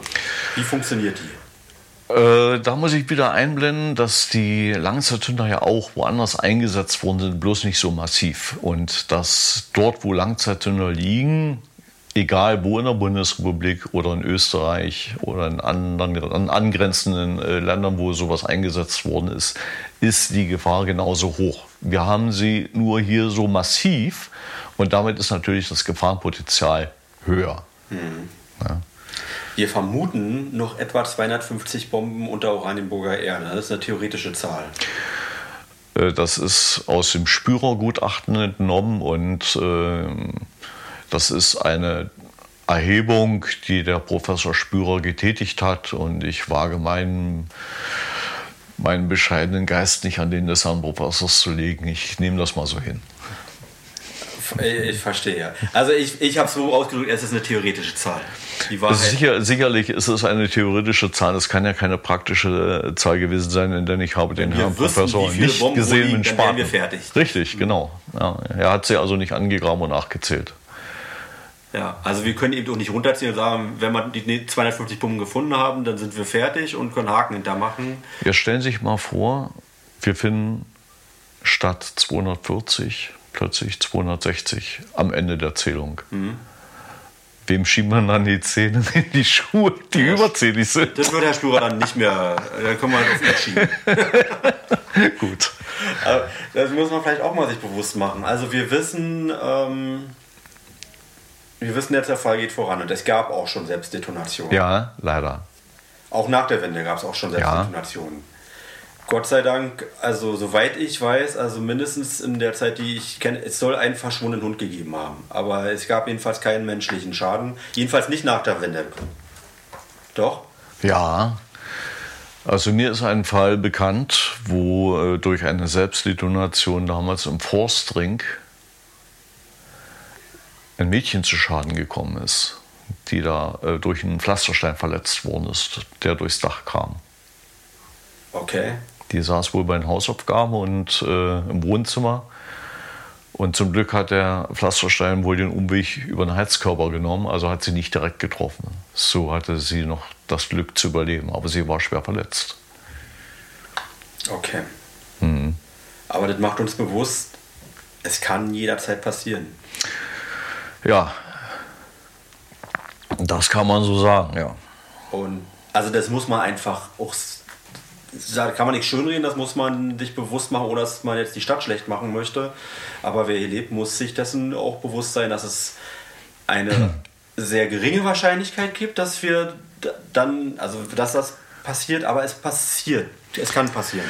Äh, wir wollen keine Panik machen. Wir haben genau. schon sehr, sehr viel gemacht und äh, haben auch, äh, ich denke mal, gut gearbeitet. Es kann einem auch mal Meteorit auf den Kopf fallen. Also die Wahrscheinlichkeit besteht auch. So ich würde deswegen, ich würde mich deswegen nicht irgendwie besonders sorgen. Wissen Sie, ich lebe ja hier in der Stadt Oranienburg selbst. Und wenn ich jetzt ständig darum fürchten müsste, nicht zur nächsten Entschaffung pünktlich zu sein, müsste ich dann hier irgendwie mein Wohnquartier wechseln. Ich bin der Letzte, der die Stadt hier äh, schlecht machen möchte. Wollten bloß bewusst machen, es kann passieren. Und wenn es passieren würde, würde die Stadt sicherlich auch, äh, also dass menschlicher Schaden dabei entsteht, sie hat eine, einfach ein anderes Gesicht. Aber man kann aber auch sagen, oder man muss vielleicht auch so sehen, eine Fahrt mit dem Fahrrad durch Oranienburg ist wahrscheinlich äh, immer gefährlicher. noch gefährlicher. Ja. Und wenn man so das, das, sich mal bewusst macht, man kann auch vom weißen Hai gefressen werden. Ja. Das stimmt. Die Wahrscheinlichkeit ist aber sehr gering. Und trotzdem gehen die Leute im Meer schwimmen. Richtig. Genau. Und das muss man sich bewusst machen. Also deswegen ist es auch gut, dass wir mit sehr viel Nachdruck und sehr viel Engagement daran arbeiten. Aber es, wir können es eben auch alle zusammen verantworten, dass wir sagen, an der Stelle soll eine Stadt fruchtbar aufblühen. Natürlich, anders geht das gar nicht. nicht? Man muss äh, sich der Gefahr durchaus bewusst sein, man muss äh, entsprechend reagieren, aber auf keinen Fall panisch werden. Dazu besteht keine Veranlassung. Hm. Und wir haben ja auch schon viel geschafft. Wenn wir jetzt wirklich auf 212 Bomben nur nach der Wende gucken, wenn man das mal pro Jahr hochrechnet. Ich sehe das mal gar nicht. Ich bin äh, als Oranienburger Bürger und als Mitarbeiter des KMBD eigentlich darauf aus, mal zu schauen, was hinter diesen 213 Bomben steckt. Ich sehe eigentlich viel mehr das Wachsen dieser Stadt, die, die vielen neuen Häuser. Und ich bin stolz darauf, mir die Grundstücke anzusehen und mir selbst immer wieder zu sagen, guck mal, da hast du selbst auch eine Aktie dran, ja? dass da was gewachsen ist. Und von daher sehe ich das mit Freude, wie diese Stadt doch immer schöner wird auch. Größer und schöner. Und das ist besonders gut, wenn Sie das sagen, weil es auch ein bisschen was Beruhigendes hat. Ne? Ja, sicherlich, natürlich. Übrigens, dieser mysteriöse Knall, haben Sie davon schon mal gehört? Ja. da bin ist da ich. was dran, also weil es ja das große Oranienburger Rätsel. Es um mal zu erklären, immer mal wieder hört man mysteriöse Knalle in Oranienburg ja. und die Leute fragen sich, war das eine Bombe? Und man kann aber nie irgendwas. Als ich das das erste Mal gehört habe, saß ich im Wohnzimmer. Und Sie hat doch selber schon mal gehört. Ja, ja. Mhm. Man hatte das Balkonfenster auf. Ich muss dazu sagen, dass meine damalige Wohnung äh, mit dem Balkon Richtung ehemaliger Flugplatz kam. Mhm. Und das war in den frühen Abendstunden, also so um 19 Uhr, zwischen 19 und 20 Uhr, sage ich mal. Ich kann jetzt nicht mehr genau sagen, wann das war. Und da hat es einen dermaßen bösen Knall gegeben und äh, als jemand, der öfters sprengt und mit Detonationen zu tun hat, da weiß ich, wie sich das anhört, wenn etwas sich detonativ umsetzt.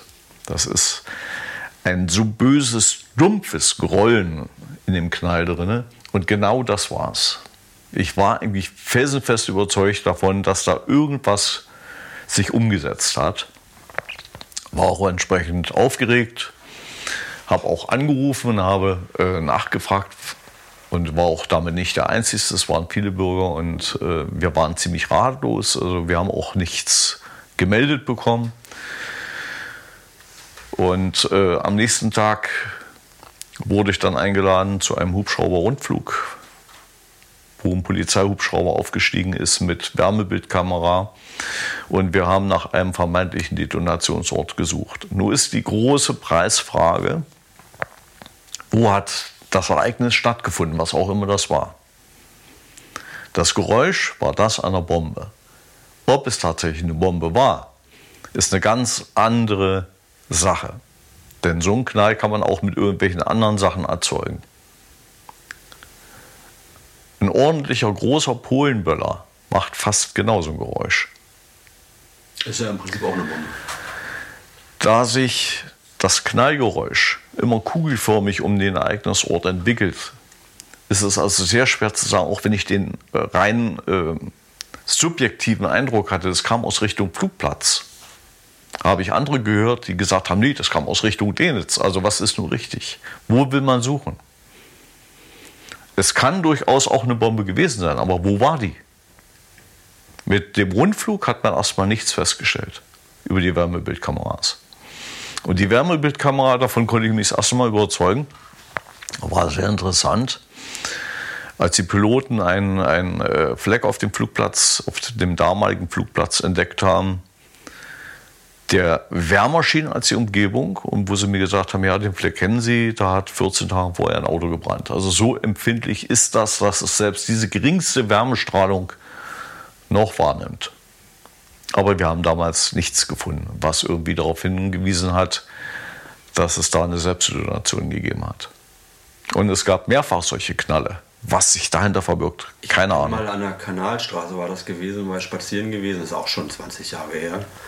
Und also da habe ich auch einen riesengroßen Knall und ich glaube, also ich bilde mir ein, dass ich so eine Druckwelle ähm, gespürt habe und konnte ähm, habe danach auch nie wieder gehört, was das sein könnte. Also es ist schon so ein bisschen so das Märchen von Loch Ness. ja, ja, das ist äh, allerdings keine Massenhysterie. Also es gab wirklich diese, diese Vorkommnisse. Es wurde ja nicht nur von einem gehört oder von zweien, es wurde vielfach gehört und man hat keine vernünftige Erklärung dafür. Viele Ohrenzeugen, aber keine Augenzeugen. Ja, leider.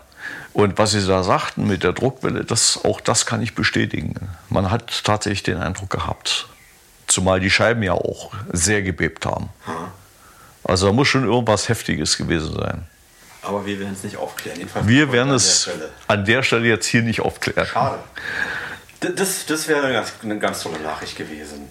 Aber jetzt gehen wir nochmal zurück zur systematischen Kampfmittelsuche. Also wir wissen jetzt, äh, dass es chemische Langzeitzünder gab und dass die schon eine Besonderheit auch haben und äh, deswegen auch bis heute ähm, ja, nachhaltiger sind. Also ich glaube, die Bomben mit den regulären Zündern sind leichter zu entschärfen. Gibt es auch, ne? Aber die.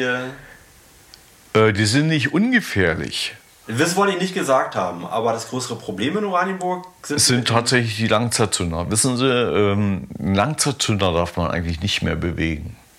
Ja. Eine Bombe mit mechanischen Zündern könnte man, wenn es wirklich nicht anders geht, unter Einhaltung bestimmter Regeln vorsichtig nochmal verlagern. Aber einen Langzeitzünder zu verlagern, das ist äh, jenseits von Gut und Böse eigentlich. Hm. Das verbietet sich. Hm. Und es gab in der Vergangenheit leider Gottes auch schon Unfälle, die äh, unter Umständen darauf zurückzuführen sein könnten, dass irgendwas in dieser Richtung passiert ist. Dass eine Bombe mit chemischen Langzeitzünder bewegt wurde. Ja, das wäre möglich. Mhm. Wie funktioniert die systematische Kampfmittelsuche? Also ganz grob gesagt. Die Stadt Oranienburg äh, beantragt. Und gibt es sowas überhaupt außerhalb von Oranienburg in Deutschland? Systematische Kampfmittelsuche? Es ist mir nicht bekannt. Es ist mir nicht bekannt, dass irgendwo außerhalb von äh, Oranienburg woanders noch eine systematische Kampfmittelräumung stattfindet. Aber wenn es mir nicht bekannt ist, heißt das noch lange nicht, dass es das nicht gibt. Kann sein, dass es vielleicht begrenzt auf eigene. Ja, aber Frage, wie gesagt, ich äh, habe keine Kenntnis davon. Aber Sie, Sie haben schon einen gewissen Einblick irgendwie. Also. Aber wir reden auf jeden Fall von einem Sonderprozess, der, äh, wo wir jetzt nicht irgendwie gucken können, wie machen es die denn in Hoheneuendorf oder Potsdam oder. Wenn es irgendwo eine systematische, doch in, in Potsdam gibt es wohl noch eine systematische. Das habe ich vergessen. In Potsdam gibt es wohl noch äh, sowas wie eine systematische Suche. Ich gehe ja auch davon aus, dass äh, Gemeinden oder äh, Kommunen die dieses Problem haben, irgendwo sich zusammenfinden, an irgendeiner Stelle, um sich auszutauschen, ja. was könnte man besser machen, was macht ihr, wie macht ihr das, um irgendwo einen gemeinsamen Faden zu finden, an dem man sich entlang hangelt.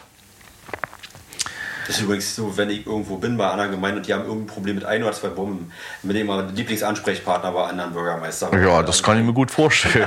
das hat eine gewisse Routine. ja, das kann ich mir gut vorstellen.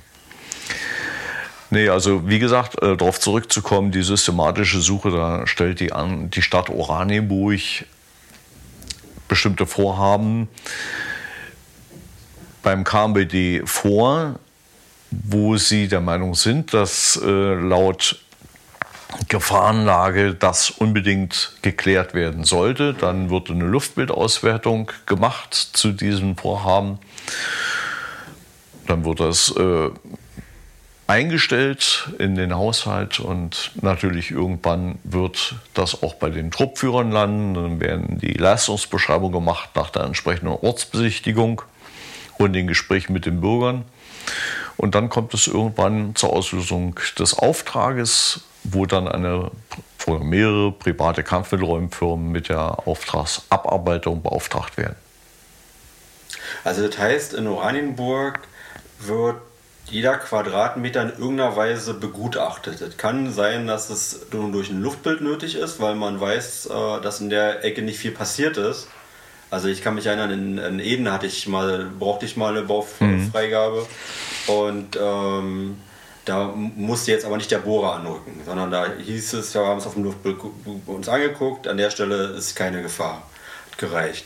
Und dann gibt es Ecken, wo man sich nicht sicher sein kann. Zum Beispiel, weil auch ein Trichter einen anderen Trichter verschütten könnte. Also es gibt vielleicht auch Luftbilder, auf die wir erst später Zugriff bekommen haben. Vielleicht gibt es auch, äh, weil die Alliierten ihren eigenen Erfolg gemessen haben. Also die, das hilft uns heute, diese, äh, also ihr Bombardierungserfolg. Äh, und deswegen weiß man, an welchen Stellen man mit mehr Nachdruck suchen müsste. Und das heißt bohren. Das ist diese, diese, das Oranienburger Muster, kann man vielleicht sagen. Ne? Also im Abstand von anderthalb Metern ungefähr, ne? so ein Käsemuster. Der Bohrlochabstand ist immer von den umgebenden Verhältnissen abhängig. Wenn ich dort einen Haufen Leitungen drin habe, Fundamente, Zäune, dann ist das etwas anderes, als wenn ich auf freiem Acker mich bewege, wo vielleicht der Trecker in 100 Jahren mal eine Schraube verloren hat. Mhm.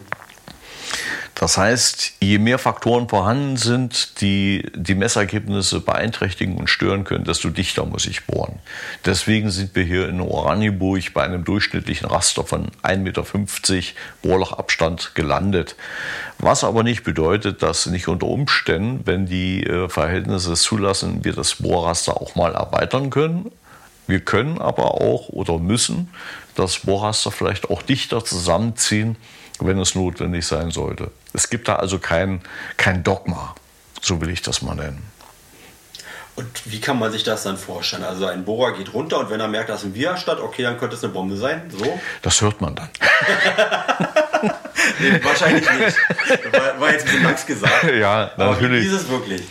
Also ähm, wir haben eine Sicherheitstechnologie entwickelt Und diese Sicherheitstechnologie ist einzuhalten von allen ausführenden Kaffeeräumunternehmen. Und diese Sicherheitstechnologie besagt, dass schrittweise der Bohrer abgetäuft wird. Zuerst wird die Oberfläche sondiert, damit habe ich eine gewisse Tiefe, wo ich weiß, da kann nichts sein. Wenn da nichts ist, muss ich äh, auch nicht nachgraben. Wenn da was ist, was ich messe, müsste ich erstmal nachschauen, um was es sich handelt. Nehmen wir an, da ist nichts, dann bohre ich halt die ersten zwei Meter tief, messe dann neu und gebe den nächsten Bereich frei. Und so arbeite ich mich schrittweise nach unten und habe das erste Bohrloch quasi schrittweise freigemessen. Wenn das erste Bohrloch quasi gemessen ist, habe ich im Radius von 360 Grad und in einem Abstand von 1,50 Meter zum Bohrloch die Garantie, da ist nichts mehr, wenn ich nichts messe. Kann also dann das nächste Loch bohren. Um das dritte Loch zu bohren, müsste ich aber wieder das zweite freimessen. Und so setzt sich das fort. So habe ich die Garantie, dass ich keine Bombe versehentlich anbohren kann. Okay. Ich höre dann also auch nichts knallen. Ja, das, ist immer besser, ne? Ja. ähm, die, die Technologie hat sich ja massiv weiterentwickelt, also in den letzten 20 Jahren. Zum ne? Glück, ja. Also das, da ist die Technologie immer auf jeden Fall auf unserer Seite. Und äh, können Sie uns mal erklären, was Ultratem in dem Zusammenhang bedeutet? Oder ist das gar nicht mehr der aktuellste Stand? Also das ist das, was wo mir noch, also wo ich noch gestaunt habe. Ultratem ist ein technologisches Verfahren. Es gibt einmal ein Ultratem für äh, das Bohrloch-Modul, so will ich es mal nennen, wo dann ähm, über mathematische Prozesse eine Modellberechnung stattfindet, nach entsprechenden Messungen elektromagnetischer Art. Und man dann im Ergebnis daraus Schlüsse ziehen kann, ob es sich um einen bombenverdächtigen Körper handelt. Man kann also die Geometrie des Körpers irgendwo bestimmen.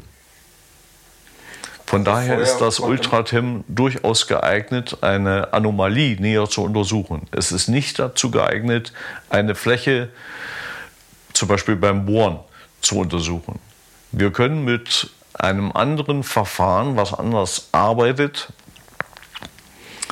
aber dem Ultratem zumindest ähnlich ist, können wir äh, Schutzschichten untersuchen. Aber das ist technologisch nicht dasselbe wie beim Bohrloch. Ich bin mir nicht sicher, ob ich es richtig verstanden habe. Es ist auch schwer zu verstehen, das ist sehr kompliziert. Das, das glaube ich gerne. Ich versuche es mal so zu beschreiben, wie ich es verstanden habe. Also man kann erstmal, ähm, also früher konnte man eine Anomalie bedeutet, es könnte etwas sein, nicht mehr und nicht weniger. Es ist eine Ein Messanomalie. Verdachtspunkt. Ja. Und früher war das eine Anomalie, wusste man ein metallischer Gegenstand. Das ist eine Anomalie. Um das mal zu verdeutlichen, äh, wir messen ja nicht die Bombe selbst, den Körper der Bombe, sondern wir messen das Magnetfeld, den ein metallischer Gegenstand im Erdmagnetfeld hervorruft. Wir messen quasi das Erdmagnetfeld aus. und so eine Bombe hat einen Ein Störfeld. Einfluss, ist einen großen Einfluss auf, ein, auf das Magnetfeld. Das ich Richtig, das ist also ein Störfeld, was, sich, was das Erdmagnetfeld ablenkt. Und diese Differenz zwischen dem Erdmagnetfeld und diesem verursachenden Störkörper, das messen wir. Aber dazu muss man doch näher bei der Bombe sein. Also es ist leider nicht so, dass ich jetzt äh, mit dem Auto hier über einen Fußballplatz fahren kann und dann hat man so ein Magnetmesser und äh, der kann dann einmal kurz sehen, unter der Erde könnte irgendwo eine Bombe sein. So weit sind wir noch nicht. Äh, sowas gibt es durchaus. Aber das ist ein ganz anderes physikalisches Prinzip und äh, es hat mit Ultratem eigentlich so nichts zu tun. Aber wir müssen, wir sind doch darauf angewiesen, zu bohren in die Erde. Richtig? Ja, Und wenn wir dann wissen, da ist eine Anomalie, die ist. Äh, dann haben wir mit Ultratem dann die Gelegenheit, danach, das nochmal nachzumessen und äh, durch äh, spezifische physikalische äh, Voraussetzungen, die man dort schafft, ich will jetzt hier aus bestimmten Gründen nicht näher ins Detail gehen, mhm. ist man dann in der Lage, nach Auswertung, die übrigens sehr kompliziert und sehr langwierig ist, mhm. äh, festzustellen, dass das Messergebnis, was wir gewinnen mit Ultratem, darauf hinweist, dass der Körper eine bestimmte geometrische Form hat, die einer zum Beispiel 250 Kilo Bombe entspricht.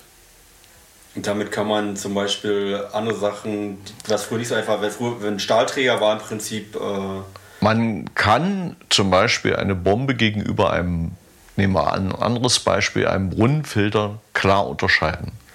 Wir hatten früher, als wir das Verfahren noch nicht hatten, öfters mal Aufgrabungen, die äh, damit endeten, dass wir leider Gottes viel Geld in den Sand gesetzt haben, im wahrsten Sinne des Wortes, um dort unten dann einen Brunnenfilter zu finden. Weil der Brunnenfilter hat unter Umständen den gleichen Magnetismus wie eine 10-Zentner-Bombe. Ja.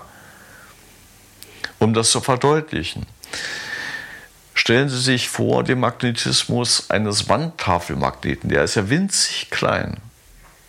Der hat aber Magnetismus, da denken Sie dort unten nicht ein U-Boot. So riesig. Okay. Ja. Obwohl die Dimension des Magneten eigentlich verschwindend gering ist. Das hängt mit den physikalischen und auch mit den Werkstoffeigenschaften des Magneten zusammen. Ja. Und jeder ferromagnetische Körper ist ja eigentlich ein Magnet. Er hat einen Plus- und einen Minuspol. Ja. Und die Materialeigenschaften ähm, spielen da schon eine sehr große Rolle. Und wenn wir heute dieses Verfahren nutzen können, dann ist das ein sehr großer äh, technologischer Fortschritt, denn er bewahrt uns davor, dass viel Geld herausgeschmissen wird mit Öffnungen, die sich am Ende nicht bestätigen. Also wenn wir heute etwas aufmachen, ist das im Regelfall mit Ultratem vorher untersucht und es man guckt sich die Statistik an der letzten Jahre, wo wir das schon zur Anwendung gebracht haben. Sehr hohe Wahrscheinlichkeit. Ist wir waren eigentlich immer bei 100 Prozent. Und das war vor 25 Jahren noch ganz anders gewesen. Ja, ja. Auf jeden Fall. Von daher haben wir schon einen Meilenstein auch, erreicht. Genau, auch einiges erspart geblieben. Da. Ja, sicherlich, natürlich. Hm. Es macht auch viele, viele Dinge sehr viel sicherer. Auch für uns weil wir ganz anders planen können. Ne? Ich hatte eingangs nochmal erklärt, wenn in Berlin die Geschichte eine Bombe gefunden wird, dann wird die ja sofort entschärft. Warum dauert das in Oranienburg so lange? Weil wir, eine Bombe ich sag's, ist eine Sache. Ich sag's mal ganz äh, salopp, äh, wir gucken eben nicht, bis uns eine Bombe vor den Füßen rumrollert und sagen dann, oh, eine Bombe, jetzt müssen wir sie entschärfen, sondern wir messen eine Anomalie. Das heißt, wenn in Berlin eine Bombe gefunden wird, dann ist das ein Zufallsfund. Ein Zufallsfund, die ist quasi am Kran schon. Die ja, ist richtig. freigelegt. Nur stellen Sie sich mal vor, wir haben einen Langzeitzünder im Bagger drin. Ja. Die brauchen wir dann eventuell nicht mehr entschärfen. Das, das ist der feine Unterschied. Wenn wir nur in Anführungsstrichen damit rechnen müssten, dass der größte Teil aller Bomben, die wir hier haben, reine mechanische Zünder sind, bräuchten wir wahrscheinlich diese Aufwendung nicht betreiben diese hohen Aufwendungen, wie sie hier betrieben werden. Das hat ja einen Grund. Wenn ich einen Langzeitzünder bewege, ich sagte das ja schon, dann kann das dazu führen, dass der augenblicklich umsetzt. Was bei einer mechanischen bezünderten Bombe auch passieren kann, kann, aber nicht muss. Das ist der Unterschied. Die Gefahr, die immer vorhanden ist, die muss man kennen und abwägen. Ich will nicht sagen, dass die Berliner deswegen äh, schlechter arbeiten, die haben einfach andere Erfahrungen. Das sind doch andere Abwägungen einfach. Die Wahrscheinlichkeit ist so Und die Munition ist dort anders. Allerdings äh, Munition, das ist wieder so ein heikles Stichwort. Ne? Also jeder, jedes Bundesland macht es eben so, wie sie es verstehen. Das will ich mal so stehen lassen. Und, aber eine Sache kommt ja bei uns noch hinzu. Eine Bombe zu finden ist eine Sache. Mhm. Aber eine Bombe äh, zu entschärfen zu können, eine ganz andere. Also wir haben ja jetzt gerade zwei Bomben. Wir wissen, wo sie sind, sie wissen, die sind da. Und trotzdem sind wir jetzt gerade nicht in, die, in der Lage zu sagen, na dann, warum macht ihr das denn nicht morgen früh gleich? Ja, das ist ganz einfach damit begründet, dass wir hier auch sehr widrige Verhältnisse haben. Ja. ja. Wir haben hier einen Grundwasserstand, äh, da ist das Grundwasser teilweise nur 30 Zentimeter unter der Erdoberfläche. Und die Bomben sind in 6 Meter Tiefe, oder? Richtig, und da müssen Sie erstmal rankommen. Sie können ja da nicht irgendwie mit dem Tauchretter runter. Äh, ja. Sie müssen das sorgfältig freilegen. Das heißt, es ist zu beachten, dass das Grundwasser abgesenkt wird. Das sind Aufwendungen technischer Art und technologischer Art, die muss man erstmal stemmen. Da kann ja nicht irgendeine Krauterfirma kommen und, und jetzt irgendwas machen wollen, sondern das muss ja alles Hand und Fuß haben. Da haben wir am Treidelweg, kann man das, also ich glaube, da, das war für jeden sehr beeindruckend, weil man es auch so gut sehen konnte. Also die Brücke zwischen Oranienburg-Kernstadt und Lenitz, wenn man da nach Lenitz fährt auf der rechten mhm. Seite, das waren ja gigantische Anlagen, die da notwendig waren, um. Das sind Fachfirmen, die das machen. Das sind also richtige Brunnenbauunternehmen, die da mit großen Aufwendungen und sehr sorgfältig berechnen müssen.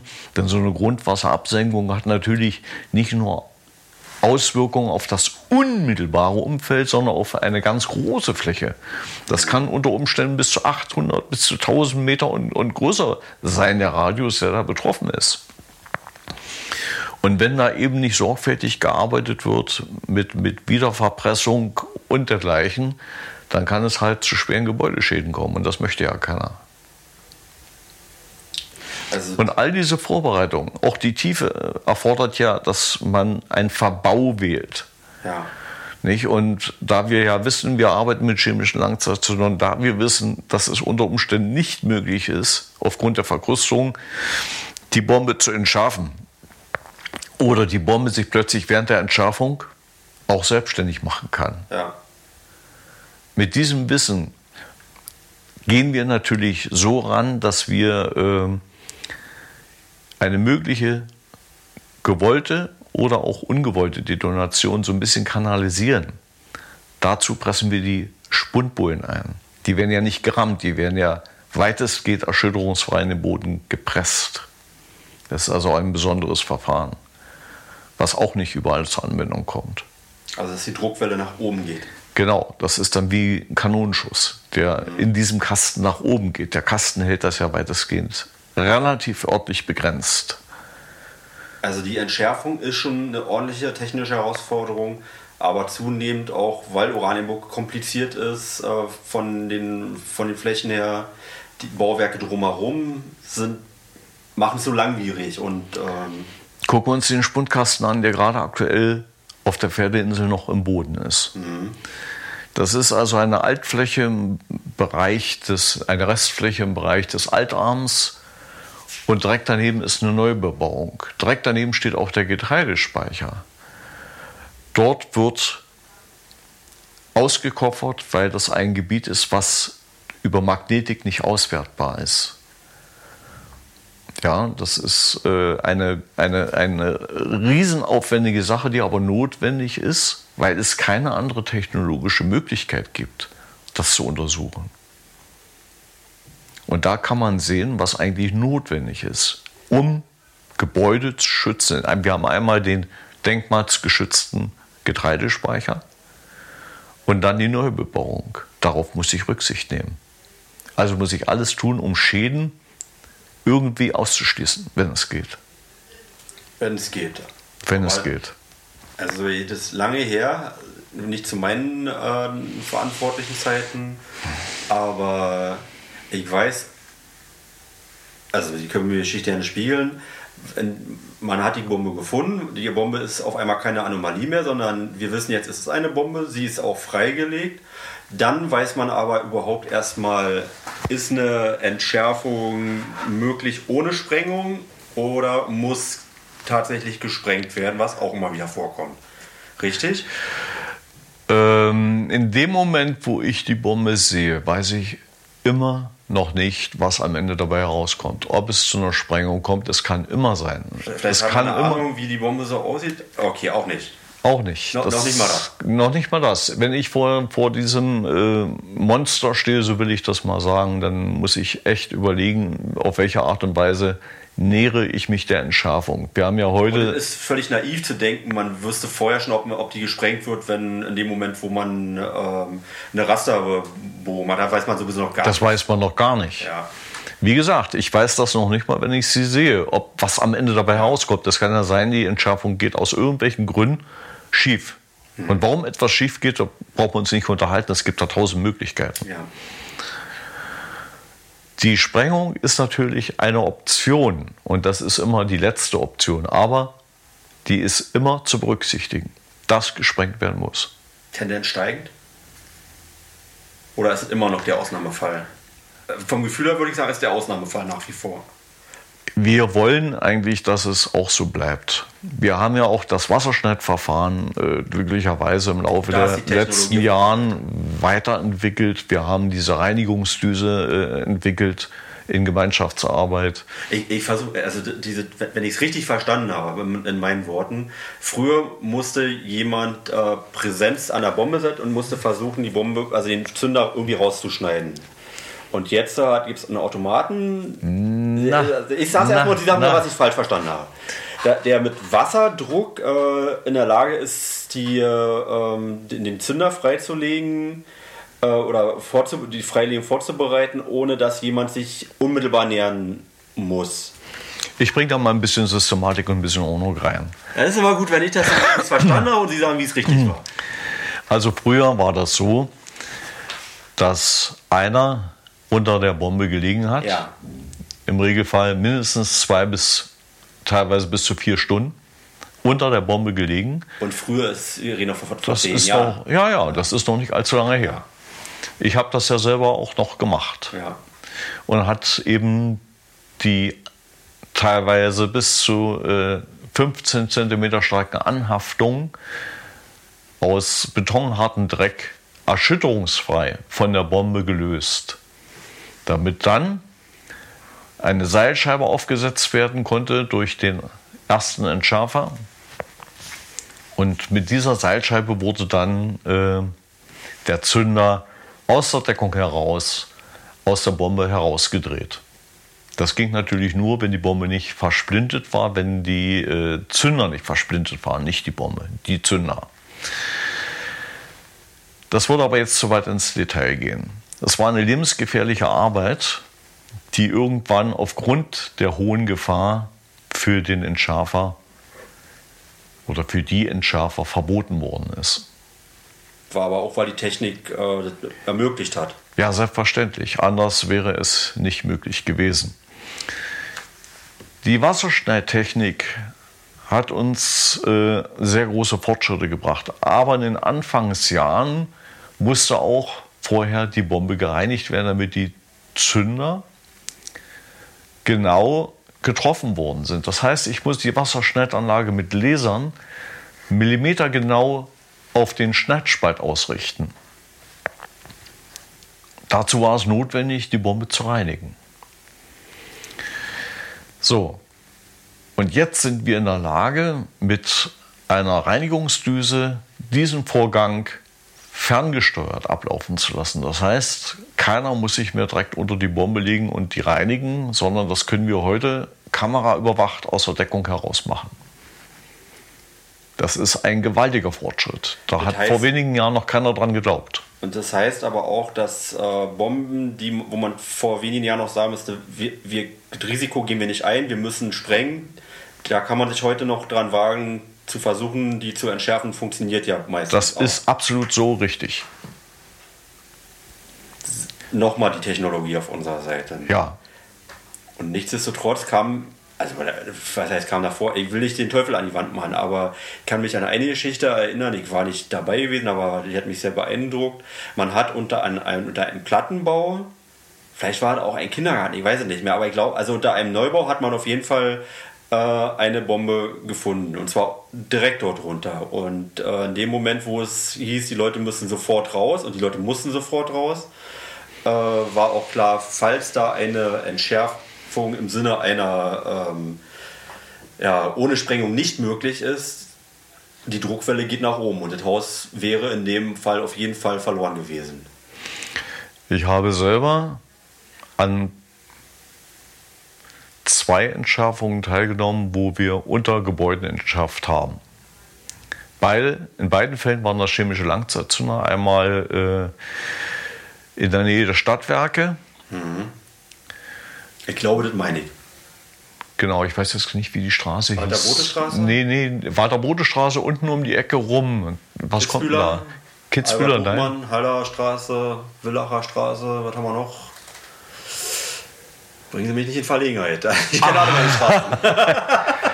äh, ist auch egal. die, Ecke, ja. mhm. die Ecke dort unten an den ja. Stadtwerken war das. Und, und äh, dort hatten wir und drei Meter unter dem Gebäude, unter dem Hauskeller, hatten wir eine Bombe. Ja. ja. Und es war eine sehr haarige Angelegenheit damals, weil auch der Zünder mit der Seilscheibe nicht zu entschärfen war. Und seinerzeit war das der Herr Weise, der da tätig geworden ist und dem es noch gelungen ist, diese Bombe zu entschärfen. Ja. Ich war der zweite Mann dabei. Und dann hatten wir einen ähnlichen Fall nochmal in der Straße zum Schlosspark Nummer 3, wo wir auch in drei Meter Tiefe unter dem Neubaublock so eine Bombe hatten. Und wo wir wirklich, wirklich riesiges Glück hatten, in beiden Fällen dass da nicht mehr passiert ist. Und mir fällt gerade ein, meine erste Bombe, die, wo ich daran teilgenommen habe, an der Entschärfung, das war 1997 im November, am 9. November 97 unter dem Hauptheizhaus in den Stadtwerken, vor den Hauptheizkesseln. Wo mir dann anschließend noch jemand sagte, als wir das damals gebaut haben, da wurden ja für die Hauptheizkessel riesige Fundamente gemacht. Da sind die dort mit einer Rüttelplatte drauf rumgefahren. Boah. Die hatten ein riesiges Glück. Oh Mann. Mhm. Das kann man erst ja. im Nachgang sagen. Und der Zünder war auch noch scharf damals. Ja, das sind solche, solche Highlights, die man auch nicht vergisst. Ja, da wurde auch bewusst, also dass es hier richtig um was geht. Und damals, wo wir die Bombe gemacht haben, Straße zum Schlosspark 3, das war ein Tag, wo wir gleich zwei gemacht haben. Also die wurden nacheinander entschärft. Denn eine war unter dem Haus und eine war in der Stichstraße. Zweimal das gleiche Team oder ist das die Ansprache? Zweimal das gleiche Team. Kann man machen, ja. Das ist aber grenzwertig. Und das Grenzwertigste, was ich überhaupt je erlebt ich glaub, habe. Das waren mal vier Bomben an einem Tag. Ne? Genau, das war, wollte ich gerade sagen, das war die vierfache äh, Entschärfung Havel-Ufer 24. Aber ich glaube, da hat man sich danach darauf verständigt, dass vier Bomben an einem Tag, das kann man nicht noch machen. Ist mehr als menschlich überhaupt machbar ist. Ja. Wir waren, ich sag's mal salopp, völlig kaputt. Ja. Mehr geht nicht. Das war jenseits von Gut und Böse. Ja, Borchardt, ich merke, dass wir die Zeit komplett gerissen haben und meine Liste ist noch nicht ansatzweise abgearbeitet. ähm, ich möchte aber wenigstens ein paar Sachen noch anschneiden.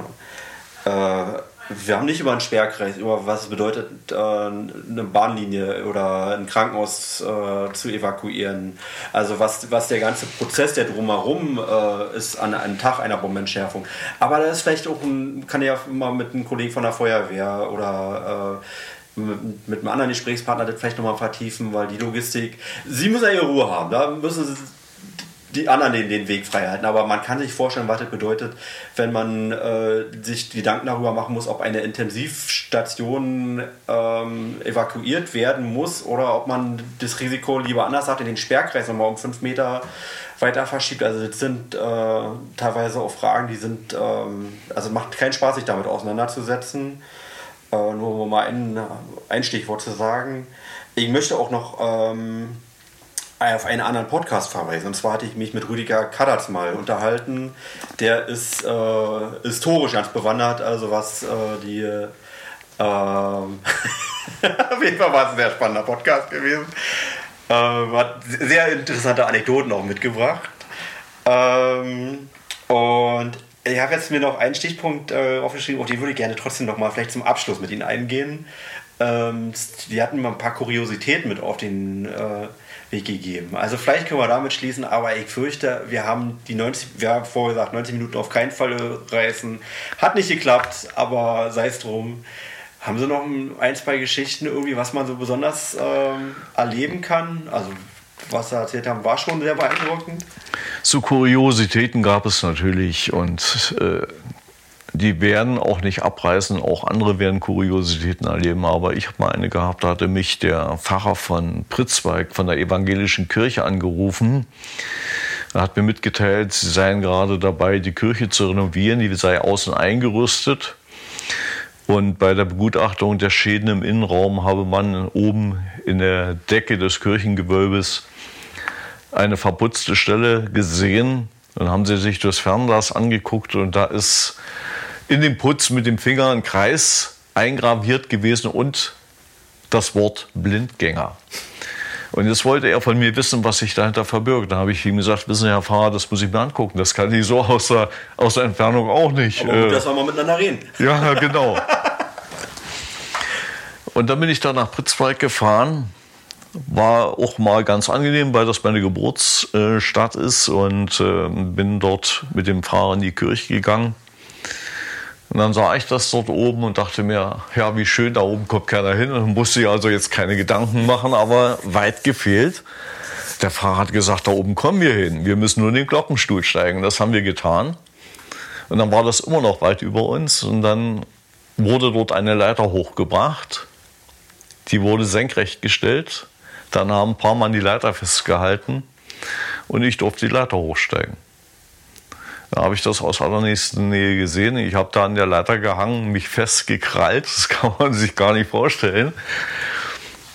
Dass ich dann die Hände frei bekommen habe, denn mit Hammer und Meißel durfte ich dann den Putz aufstemmen und da reingucken. Und siehe da, tatsächlich steckte da eine 45 mm Panzergranate russischer Bauart als Blindgänger in der Wand, und zwar in der Außenwand. Ja, dann bin ich dort wieder runter, habe den Fahrer gefragt, können Sie mir die Stelle außen zeigen? Ja, dann sind wir hoch auf die Rüstung bis ganz oben. Und dann hat man mich dort festgemacht und dann habe ich äh, die Wand aufgestemmt mit einem Presslufthammer. Und nach einer Stunde hatte ich dann tatsächlich diesen Blindgänger in der Hand und habe den dann auch sicher abtransportieren können. Das ist so eine kuriose Geschichte. Also wir haben einiges erlebt. ja, also äh, es gab da schon gelegentlich mal Sachen, wo einem die Haare zu Berge stehen. Es gibt da lustige Sachen, es gibt da auch weniger lustige Sachen. Alle kann man auch nicht erzählen, weil da so ein bisschen Befindlichkeiten zu beachten sind. Aber es ist schon interessant, unterm Strich.